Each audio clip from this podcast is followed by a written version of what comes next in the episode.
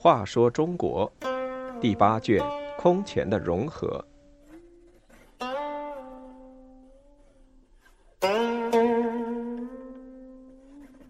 三十七，东山再起。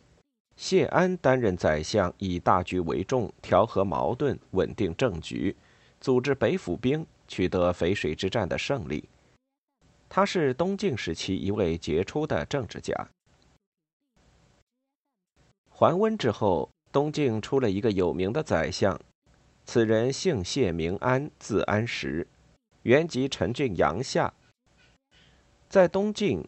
王谢是头等士族，谢安家族中有很多人做大官，其父谢剖任太常卿，留于江南；堂兄谢尚官至尚书仆射、豫州刺史；哥哥谢毅、弟弟谢万也都担任大官。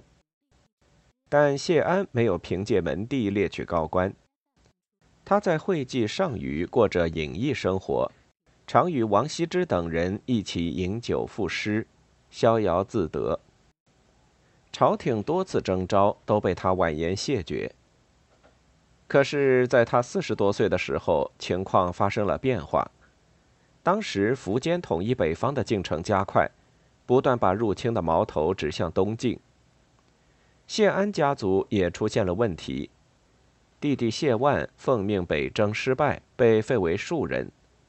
兄谢毅、堂兄谢尚先后去世，谢氏有家道中落的危险。在这种形势下，谢安只得放弃名士生活，离开长期隐居的会稽东山，出来做官。人们称之为“东山再起”。谢安初从政，任桓温的司马，后来拜侍中，迁吏部尚书。孝武帝年幼继位。桓温辅政意想篡权，他在兴亭大臣兵卫，京师人士猜疑，桓温此举不是废幼主，就是诛王谢，即朝廷重臣谢安和侍中王坦之。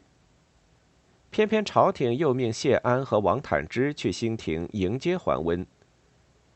王坦之惊惧万分，问计于谢安，谢安神色自如地说。晋之存亡在此一行啊。于是他们来到兴亭，入见桓温，随从百官都向桓温摇拜。王坦之吓得汗流浃背，谢安不慌不忙地入席坐定。他目光如炬，发现壁后有意，便对桓温说：“我听说诸侯有道，守在四陵，明公为什么在壁后治人呢？”桓温答道：“怕有猝变，不得不然。”随即命令撤去帐后甲士。谢安和桓温笑谈多时，请桓温同入健康。桓温重病缠身，一再想荣膺酒席。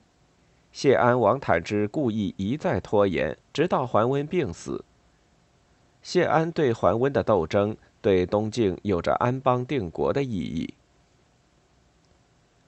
桓氏是世代经营扬州的氏族军阀集团，其势力并不会因为桓温之死而消失。桓温死后，苻坚已经统一北方，矛头直指东晋，民族危机严重。在这种形势下，如何缓和谢桓两家的矛盾，关系到东晋政局的安危。谢安处事以大局为重，不纠缠小事。他并未趁桓温之死剪除桓氏集团，而是以桓温的弟弟桓冲代替桓温为中军将军，都督阳、江、豫三州军事，还让他担任阳、豫二州的刺史。桓冲深明大义，自知德望不及谢安，便拥谢安任内相，这样就出现了将相和的局面。扶秦的左仆射权益看到晋国君臣和睦，上下同心，劝阻苻坚切勿贸然攻晋。为了对付北方少数族的侵扰，加强军事力量，谢安受命侄子谢玄组织一支新军，叫北府兵。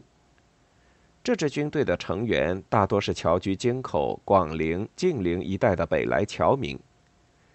这些人直接或间接都受过少数族统治者的蹂躏，有炽热的爱国热情和收复失地的强烈愿望。也由于经过重重险阻转来南方，长期的颠沛流离生活，养成剽悍勇敢的性格和习武好战的习俗，因此战斗力也极强。其中一些将领，如刘牢之、刘裕、刘毅、刘牧之、何无忌。谭道济等都出身寒门庶族，是北来侨人善战集团的代表人物。再加上北府兵招募时挑选严格、纪律严明，因而成为东晋的一支著名劲旅，在淝水之战中大败苻坚。谢安在调和矛盾、稳定政局、指挥淝水之战中都起了重要作用。他是东晋中期一位杰出的政治家。